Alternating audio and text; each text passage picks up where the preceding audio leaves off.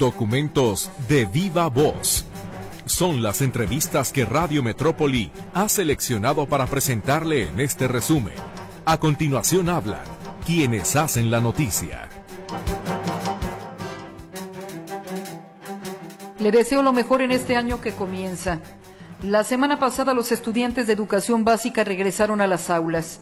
La que entra harán lo propio los de preparatoria y educación superior de la Universidad de Guadalajara y universidades privadas. Como sea, que su jornada en las aulas y su trabajo sea muy exitosa. César Preciado y su servidora Griselda Torres Zambrano le damos la bienvenida a esta hora de información. Y les saludamos con la efeméride musical que nos presenta Mercedes Altamirano y su equipo de producción.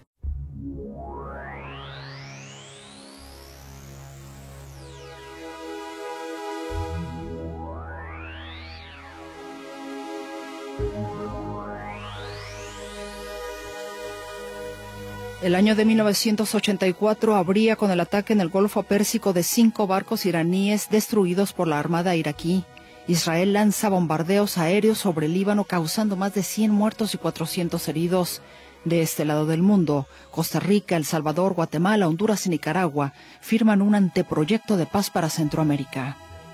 ¿No podía tener 1984 una cara amable para su inicio? ¿Un respiro con alguna buena noticia que tenga que ver con la música?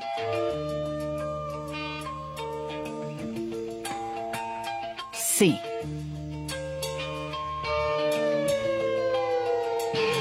La buena noticia es que Eddie Van Halen, Alex Van Halen, Michael Anthony y David Lee Roth daban a conocer su sexto álbum de estudio, La Mala, que sería el último en el que alineaban los integrantes originales debido a la última participación de David como su vocalista en esta etapa de la carrera de la banda, Van Halen.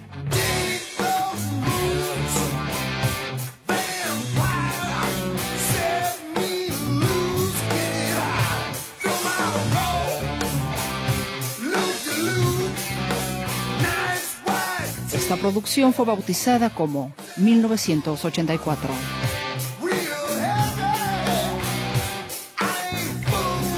1984 fue un álbum que le llevó meses grabar al grupo en comparación con sus discos anteriores que tardaron menos de dos semanas.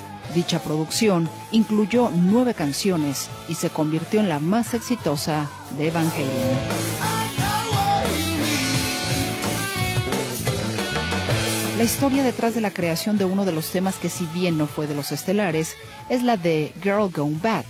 El guitarrista Eddie Van Halen contaba que la había escrito cuando estaba en una habitación de hotel con su esposa, la actriz Valerie Bertinelli. Según él, Valerie estaba dormida y como no quería despertarla, se metió al ropero y se grabó tocando la guitarra. ¿De verdad creen que no la despertó?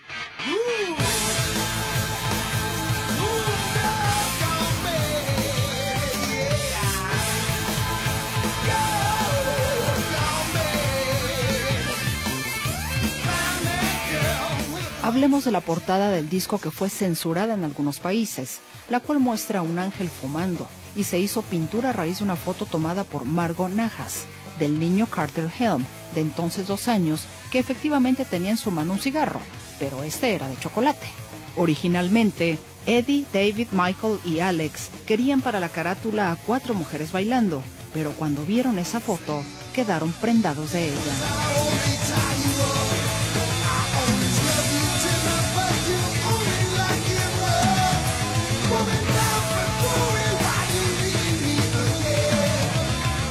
Vayamos ahora con los temas emblema de 1984.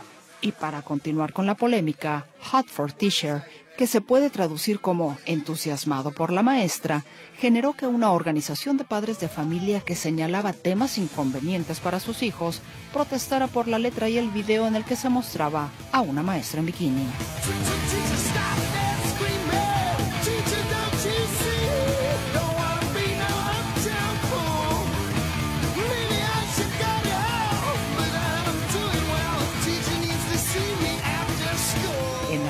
Más no poder, la letra de Panamá fue escrita por el vocalista David Lee Roth y nada tiene que ver con el país. Se inspiró en un automóvil que vio una vez en una carrera de resistencia, un auto bautizado como Panama Express.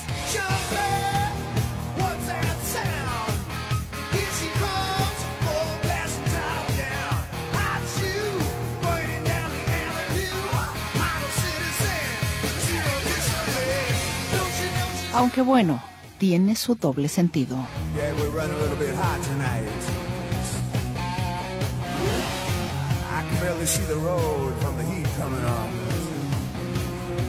A partir de este momento hablemos de una de las características que hicieron especial a este álbum 1984 y que se dice fue una de las manzanas de la discordia entre el guitarrista Eddie Van Halen y su extravagante vocalista David Lee Roth.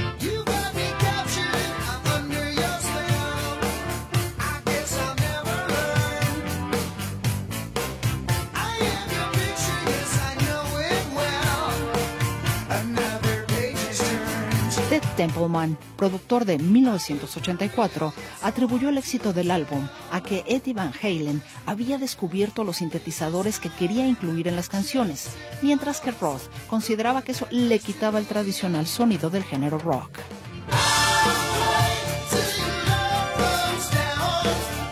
Es así que el uso del sintetizador es bastante notorio en Arrow Wait.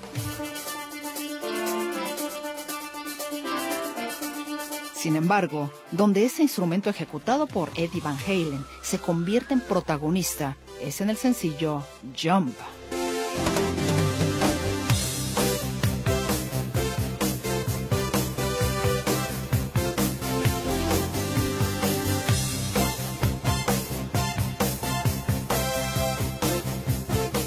Jump, salta, en español, fue el primer sencillo a promocionar de 1984 y el de mayor éxito del grupo.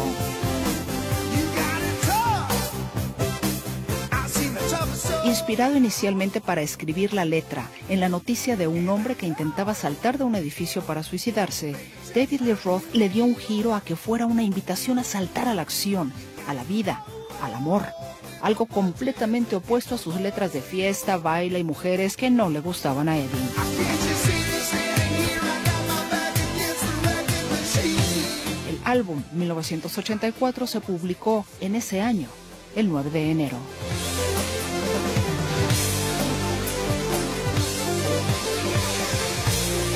Notisistema, producción de audio, Jonathan Lozano.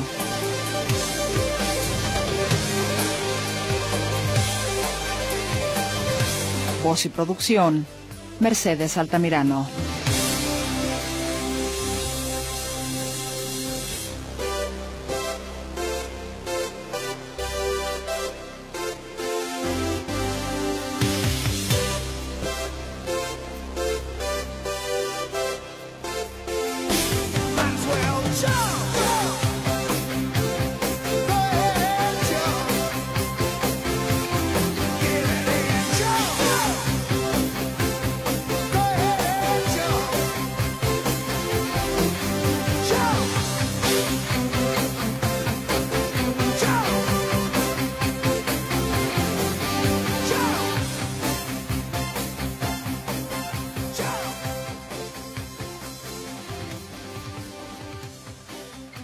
Permítame hacer una pausa y regresamos.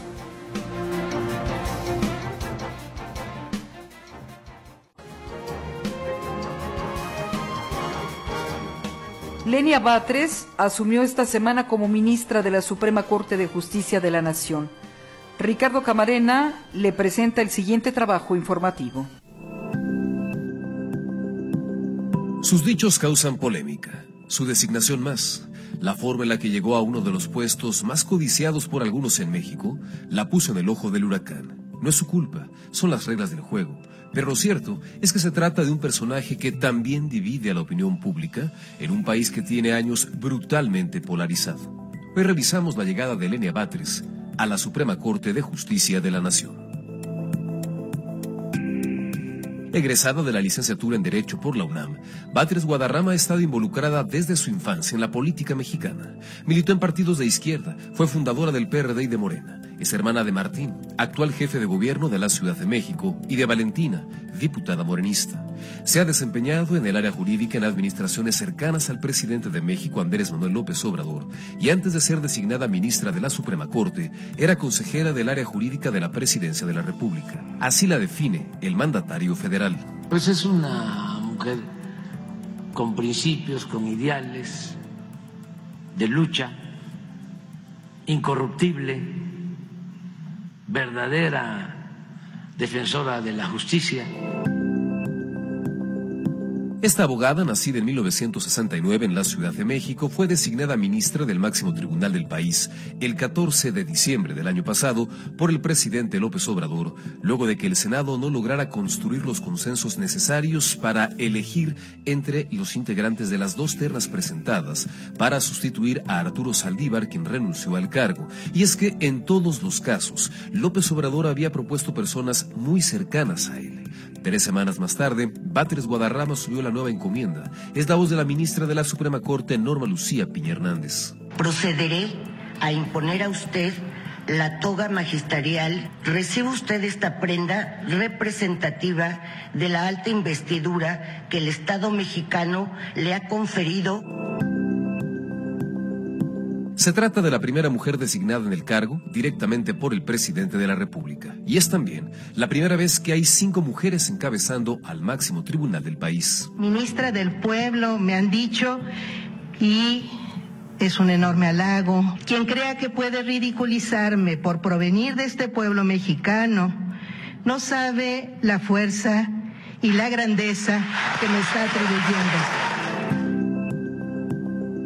Desde su llegada al cargo, Batres Guadarrama arremetió en contra de la Suprema Corte. La acusa de excesos, de invadir atribuciones del Poder Legislativo, de pasar por encima de la Constitución y de estar al servicio de intereses distintos a los que deberían tener los impartidores de justicia. Tenemos una Corte enfocada en casos que tienen fuertes implicaciones políticas, como la declaración de invalidez de leyes, ha incumplido además el artículo 127 constitucional que fija como límite para la remuneración de las personas servidoras públicas la establecida para el presidente. E, estos excesos eh, indican que no tenemos una Suprema Corte subordinada a la Constitución, sino una constitución subordinada a la Suprema Corte.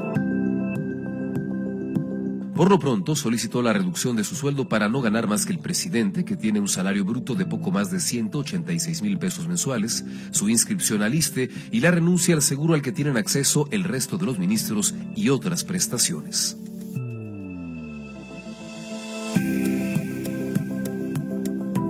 Notisistema, Ricardo Camarena.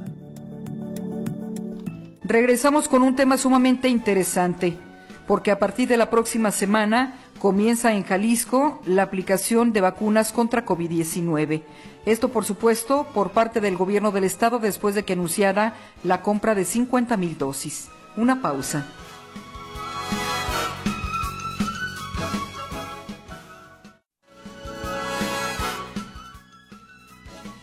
A partir de este 16 de enero comenzará la aplicación de vacunas de COVID-19 que compró el gobierno estatal a Laboratorios Moderna. La coordinadora estratégica de desarrollo social, Bárbara Casillas, nos explica. Platíquenos un poquito eh, si ya tienen estos biológicos en Jalisco y cuándo comienza esta, esta estrategia para vacunar a las personas vulnerables. La compra se realizará entre el día de mañana y pasado mañana. Ya va muy avanzado el proceso de compra en la Secretaría de Administración y empezaremos a, poner el biológico el día 16 de enero. La próxima semana estaremos abriendo el sistema de citas para aquellas personas que correspondan a alguno de los grupos de, de riesgo para los que está eh, pues eh, dirigido esta, esta vacuna.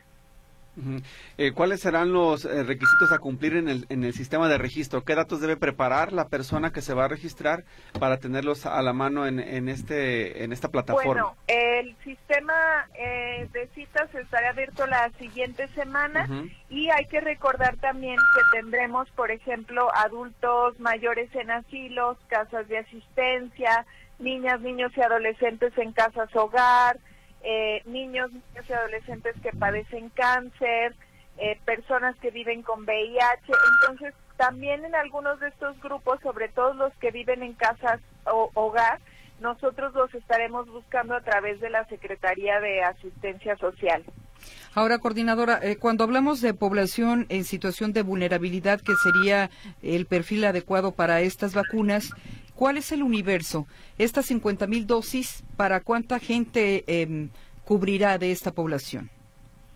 Bueno, eh, para los adultos es una unidosis, para los niños se disminuye la dosis, por lo cual tendremos un poco de mayor alcance eh, con estas con estas dosis para para niñas, niños y adolescentes y sí estimamos que podamos proteger a gran parte de la población que se encuentra en esta situación de riesgo y recordar también Griselda que es para las personas que son no derechohabientes, que son las personas eh, que nos corresponde atender desde la Secretaría de Salud. O sea, quienes tienen seguro social o ISTE deben acudir a las instituciones a vacunarse y a aceptar la vacuna que ofrece el gobierno federal. Sí, Perdón, se cortó un poco la llamada. No sé si me pudieran repetir Por supuesto. Le decía, le reiteraba, coordinadora, para las personas que tienen seguro social o ISTE deberán acudir a estas instituciones y aplicarse la vacuna que les ofrece la Federación. Es correcto, la campaña federal se está poniendo en el Instituto Mexicano del Seguro Social con las eh, otros biológicos, que es Sputnik y eh, me parece que es la eh, Patria. Abdala, ¿no? Perdón, sí, Abdala. Sí, la, la, cubana y la rusa en este caso. ¿Cómo sabrán ustedes que la persona que están vacunando no tiene seguridad social? Bueno, eh, nosotros tenemos accesos a bases de datos que compartimos justamente con, con la Secretaría de Salud Federal y con el Instituto Mexicano del Seguro Social eh, y eso así como se estarán verificando. ¿Se concentrarán solamente en la zona metropolitana de Guadalajara o existe la posibilidad por el número de biológicos que pudieran llegar a otras partes del estado, a otras regiones? Eh, se pondrán en todo en todo el estado, primordialmente en centros de salud y algunos hospitales comunitarios y a través de brigadas también en el caso, eh, por ejemplo, de los asilos o de las casas hogar. Coordinador, ¿y será la única vez que el gobierno de Jalisco adquirirá estas vacunas? Bueno, eh, no es una cuestión definitiva, digamos que esta es la primera eh, compra que, que hacemos y estaremos valorando según el, el pues el desarrollo de la del propio virus y, del, y de cómo eh, se acepten estos grupos de riesgo para ver si es necesario si se compran más vacunas o ya no recordar que pues ya pasando también el periodo invernal en marzo lo más probable es que la circulación del virus disminuya considerablemente. Veo que ustedes tienen referenciada la vacuna como Spikevax de Moderna. ¿Qué, qué datos tienen eh, científicos y médicos de los beneficios de ella? Vacuna, eh, el, el, sector salud, la Secretaría de Salud y, y la Dirección de, de, Salud Pública la estuvo eh, valorando y eh, de las cosas que, que, nos manifiestan por lo cual se eligió esta vacuna es porque nos permite reactivar la, la inmunidad o también la memoria previa eh, de, del sistema inmune por infecciones previamente adquiridas y además con el mismo biológico se puede inmunizar tanto adultos como menores de edad. Por eso es importante eh, la decisión que se tomó de poder comprar esta vacuna. Ahora, cuando ustedes analizaron los elementos y la posibilidad de comprar estas 50 mil dosis de la vacuna de Moderna, ¿cuáles eran los indicadores para haber tomado esta decisión? ¿Hay preocupación del comportamiento de la enfermedad en Jalisco?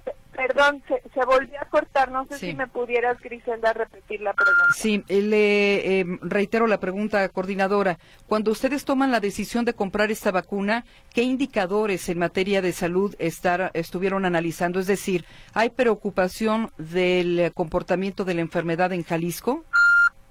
Bueno, lo que sí, lo que sí hay, eh, Griselda, es una gran circulación del virus. Eh, como todos sabemos, pues las vacunas han ayudado muchísimo a que este virus ya no cause enfermedad grave o muerte. Eh, pero sí hay una gran circulación del virus y siguiendo la recomendación también de la Organización Mundial de la Salud de poder hacer refuerzos a estos grupos blancos, a estos grupos vulnerables, es que eh, decidimos, eh, como con cualquier otra enfermedad que circula eh, durante el invierno, como es el caso de la influenza, por ejemplo, pues poder reforzar el sistema inmunológico de estos grupos que son más vulnerables ante la enfermedad y que pudieran ellos desarrollar una enfermedad grave. ¿Será aplicación de única dosis o se requiere algún refuerzo en otra emisión de vacunas? esta es la única, la única dosis que se requiere. Eh, seguramente, como todo lo que ha sido desde que pues esta pandemia irrumpió el mundo, habrá algunas actualizaciones, pero posteriormente. En estos momentos, para las cepas que están circulando del virus, esta vacuna protege perfectamente bien con una sola dosis. Revisando los grupos, la lista que ustedes tienen como eh, personas vulnerables encuentran adultos mayores en asilos y casas de asistencia, como nos lo mencionó, niños y niñas, adolescentes con cáncer, embarazadas y otros segmentos. Le preguntaría si no están contempladas las personas hipertensas, las personas con diabetes y el personal de salud. En, en este momento no, Griselda, estamos considerando estos grupos que eh, eh, pues consideramos, valga la redundancia, son los que mayor riesgo pudieran tener de desarrollar una infección grave. Toda la población, estos eh, grupos que tú mencionas también, Griselda, tienen riesgo de enfermar, como todos nosotros, como ustedes, como nosotros. Sin embargo, tenemos un menor riesgo de desarrollar una enfermedad grave. para, para estos grupos son para los que estamos considerando que pudieran tener una enfermedad grave y por eso es que a ellos se les refuerza. Sí, coordinadora, ¿no, ¿habrá necesidad en esta ocasión o no de establecer algún centro de vacunación tal y como se, se llevaron a cabo en la pandemia? No de esas dimensiones, por supuesto, o solamente se concentrarán, como ha dicho, en los eh, centros de salud. En, en esta primera etapa solo nos estaremos concentrando en centros de salud y en las brigadas. No estimamos que sea eh, necesario a, activar un centro, digamos un macrocentro, aunque, aunque no fuera tan grande, porque la cantidad de vacunas y los grupos eh, pues nos permiten poderlo realizar en los centros de salud. Bien, entonces, eh, coordinadora, ¿nos puede eh, repetir cómo se tiene que registrar la persona interesada en ser vacunada?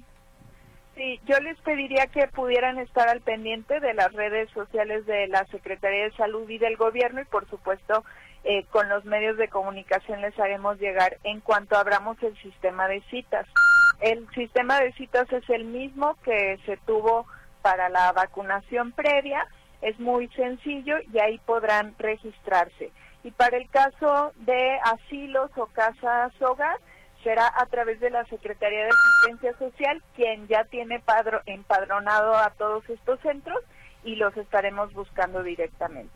Muy bien, pues muchísimas gracias por la información. Estaremos al pendiente del proceso y sobre todo le agradeceremos nos compartan en la plataforma el, vínculo de Internet cuando esté disponible para las personas que quieran participar de este registro. Sí, con mucho gusto se las haremos llegar. Estamos ya ajustando los, los últimos detalles y yo estimo que probablemente eh, durante el fin de semana podamos ya darles esa información. Bien, regresamos para hablar del refrendo.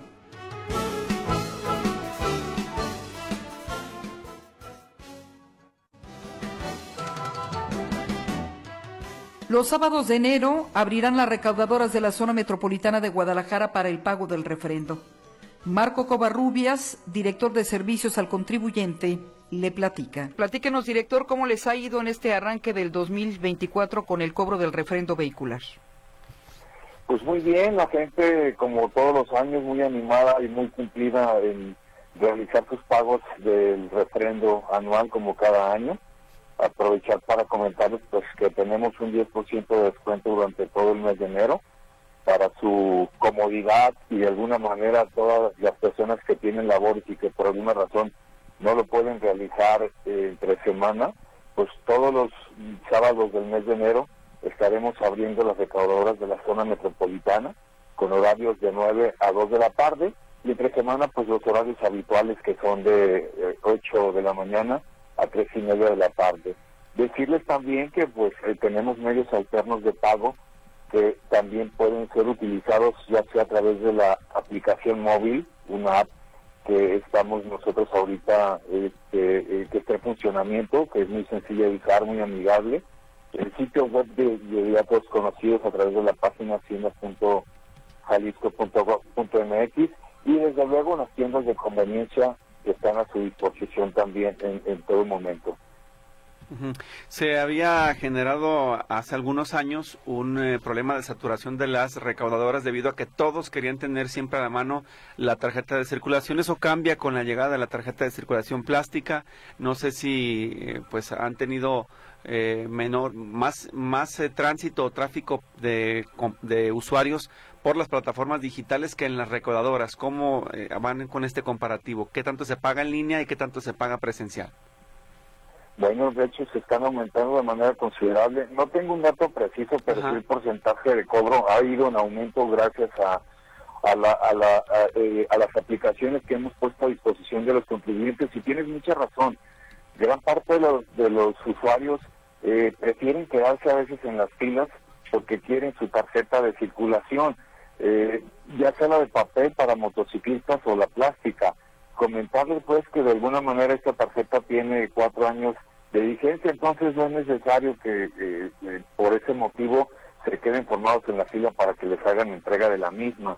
E igual para los motociclistas, eh, dicen, bueno, es que sí, yo la necesito en papel porque pues si no la traigo, pues puedo ser sujeto a que me sancione algún agente de la policía vial. Si ustedes este, checan por ahí en la ley de ingresos, en el artículo tercero transitorio, se establece que a todas aquellas personas que hayan realizado su pago y cuenten con su recibo y su CFDI, pues este hace las veces de circulación en tanto les llega la tarjeta de circulación. Entonces nosotros estamos de alguna manera también informando esa parte del contribuyente para su tranquilidad y que no se presione este, por esa causa o por ese motivo. Estamos apostando al desarrollo de la tecnología para que todos los usuarios tengan acceso a estas plataformas o estas apps móviles para que realicen sus pagos de manera oportuna y con los mismos descuentos. Recordar pues que también en enero, en febrero y marzo tenemos un descuento del 5%, pero ya solo pagando en línea. Y sí, como bien lo dices, se irá incrementando de manera en, la medida en que hagamos difusión de estos medios alternos el pago a través de, de estos medios en línea. Sí. Ahora, director, ¿cuál es el costo del refrendo 2024 y qué pasa con los automovilistas que eh, no han cumplido en años en años anteriores con el trámite? Sí, el monto el monto del refrendo en este año es de 767 pesos y bueno, pues ya tenemos eh, para pagarlo del mes de enero hasta el último día de marzo. Posteriormente, si no se paga en esas fechas, pues se les empieza a generar recaudos, recargos y pues ahí es donde se empieza a incrementar sus adeudos, ¿no? Por lo que invitamos a que lo hagan, hay tiempo suficiente y que aprovechen los medios alternos para realizarlo. Las multas, pues desde luego estas vendrían eh, cuando haya requerimiento por parte de la autoridad por no haber realizado el pago. Tuvimos descuentos importantes, si lo recuerdan ustedes, durante el mes de noviembre y diciembre con el, el famoso Buen Fin, donde mucha gente aprovechó para ponerse de corriente con sus adeudos vehiculares. Ahora, director, eh, cuando vaya una persona a pagar el refrendo, ¿le aparecerán multas? ¿Tendrá que pagar las infracciones que tiene registradas en el sistema? Esta pregunta es muy importante. Hay que recordar que eh, no hay una condicionante para hacer el, pago total de la deuda. Si yo quiero realizar mi pago de refrendo y es la único, lo único que tengo, no tengo dinero ahorita para pagar la totalidad del mismo, no es condición que se tenga que poner la deuda total para pagar mi refrendo. Puedo pagar mis refrendos sin ningún problema. E incluso, aprovechando tu pregunta, pues también informarle a la ciudadanía que puede acudir a los centros de atención, ya sea telefónica, a los, que, los medios de contacto que tenemos a su disposición, para que hagan también convenios para pagar sus adeudos en parcialidades. Cuando aparecen estas multas a las que hace referencia Griselda, las aclaraciones dónde se hacen, por ejemplo, de las viales, tiene que ser en la Secretaría de Transporte o en la Secretaría de la Hacienda Pública. todas las multas y aclaraciones que tengan, eh, le proporcionan en este momento los medios de contacto, pueden ser a través de los teléfonos 3336 681700 a las extensiones 43 590, 43 578, 43 414 y al correo contribuyente arroba jalisco.gov.mx o a chat en línea hacienda.jalisco.gov.mx. Si por algún motivo las personas tienen alguna queja, algún comentario, algo que quisieran retroalimentarnos referente a estos temas, Griselda, este, con mucho gusto tiene también el correo de quejas.shp.jalisco.gov.mx, donde con gusto los atenderemos y les daremos la, información correcta. Y si me lo permites, incluso también proporciono mi correo directo, sí. marco.covarrubias.jalisco.gov.mx.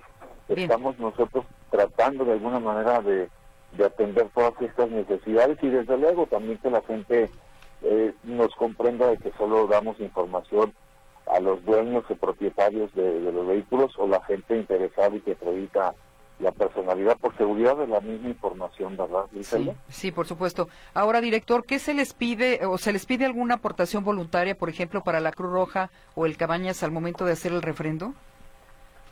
Sí, pues ya va, ya va, ya va incluido este, las aportaciones para la Cruz Roja y el oficio Cabañas como todos los años. En este, en este mes, permíteme, déjame lo verifico. Este, está en 36 pesos para la Cruz Roja y 30 para el hogar Cabañas, de acuerdo con el artículo 23 de la propia ley de de ingresos del Estado de Jalisco, dice Pero sigue siendo voluntario, director.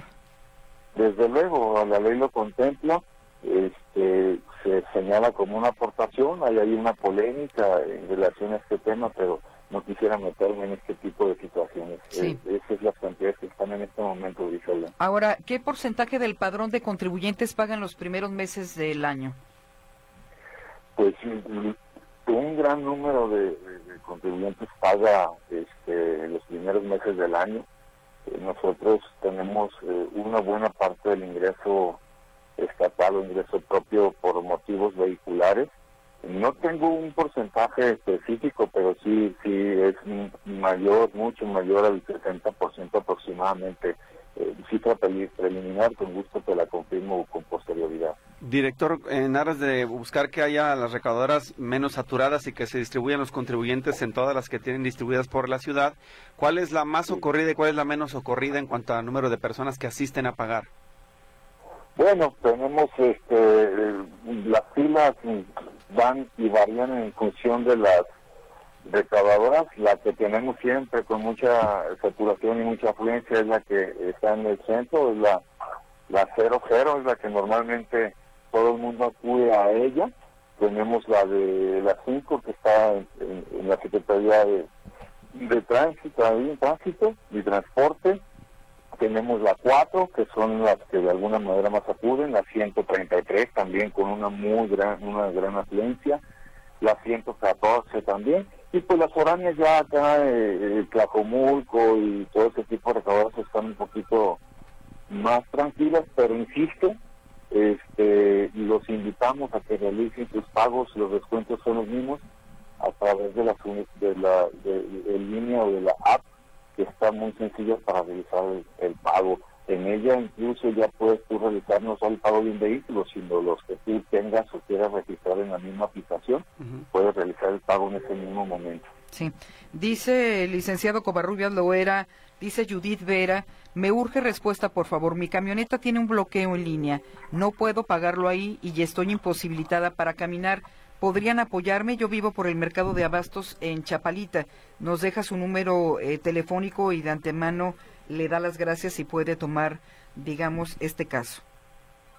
Sí, claro que sí. Eh, para no cometer, digo, no dar información errónea o imprecisa que no tenga datos yo en este momento, le pido de favor que, este, me manden o nos su teléfono y si me puede mandar un correo directamente, eh, marco.cobarrias.jalisco.gov.mx para analizar su situación y con mucho gusto nos ponemos en contacto con ella para apoyarles.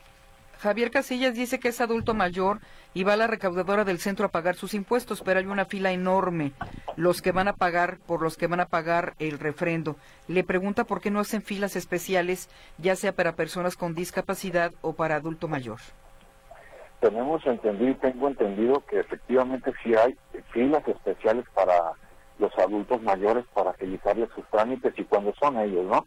Porque hay terceros que efectivamente, no obstante su edad, pues llevan una gran cantidad de documentos y no son los contribuyentes. Ahí, pues lamentablemente, sí tenemos que tomar medidas para que la, sea más rápida la atención, pero si son ellos directamente, si, si nos dicen que recaudadora fue donde de alguna manera no vio o no checó este, que haya filas para adultos mayores, si nos lo vas a ver con mucho gusto, este, vemos cuál es la situación ahí. Pero de entrada, les pido de favor también que busquen a los jefes de oficina o los supervisores que están en las recaudadoras para hacer este, la observación necesaria y darle la atención que corresponda.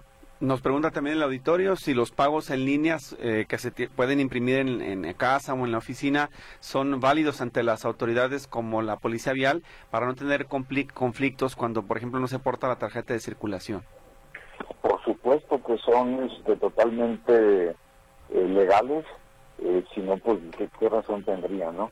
Por supuesto que son legales, si tuviera algún inconveniente también le pido de favor que haga la queja o, la, el comentario que corresponda al correo quejas.shp.jalisco.gov.mx porque son totalmente legales y, y esa es la facilidad y puede imprimirlo desde la misma aplicación. Si tuviera algún problema técnico, por favor comunicarse los teléfonos que les proporcioné para que lo orientemos paso a paso y pueda concluir su trámite. Bien.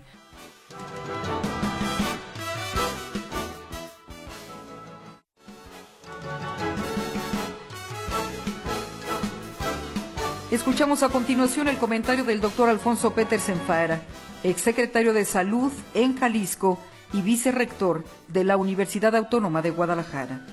La semana pasada, el gobernador Enrique Alfaro compartió en sus redes sociales lo que considero una excelente noticia para la salud pública, mencionando textualmente, hoy somos el primer estado en adquirir vacunas de última generación contra el COVID-19 y lanzar una campaña para proteger a nuestra población más vulnerable.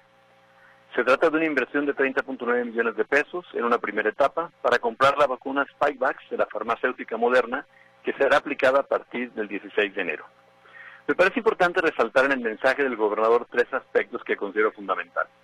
Primero, se mantiene, aunque con grandes esfuerzos, la estrategia preventiva en atención al COVID, buscando continuar con acciones enfocadas a la prevención, como es el caso de la vacuna, sin descuidar el sistema de vigilancia epidemiológica que permite monitorear el comportamiento de la enfermedad y actuar en consecuencia.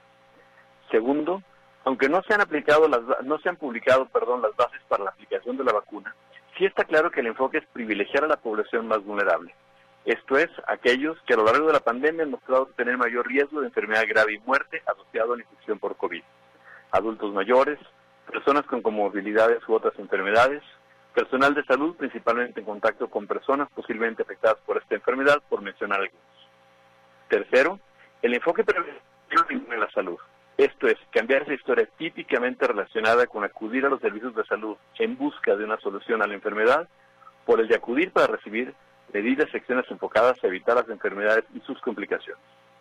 Es importante mencionar que la estrategia establecida por el gobierno de Jalisco se suma a la recientemente implementada por el gobierno federal de autorizar la importación de vacuna para su aplicación en diferentes establecimientos privados, principalmente farmacias y laboratorios clínicos, donde a diferencia del caso mencionado por el gobernador de Jalisco, es necesario pagar por ellas, lo que me motiva a hacer unas respetuosas sugerencias para que logremos el mejor impacto posible a nuestra salud.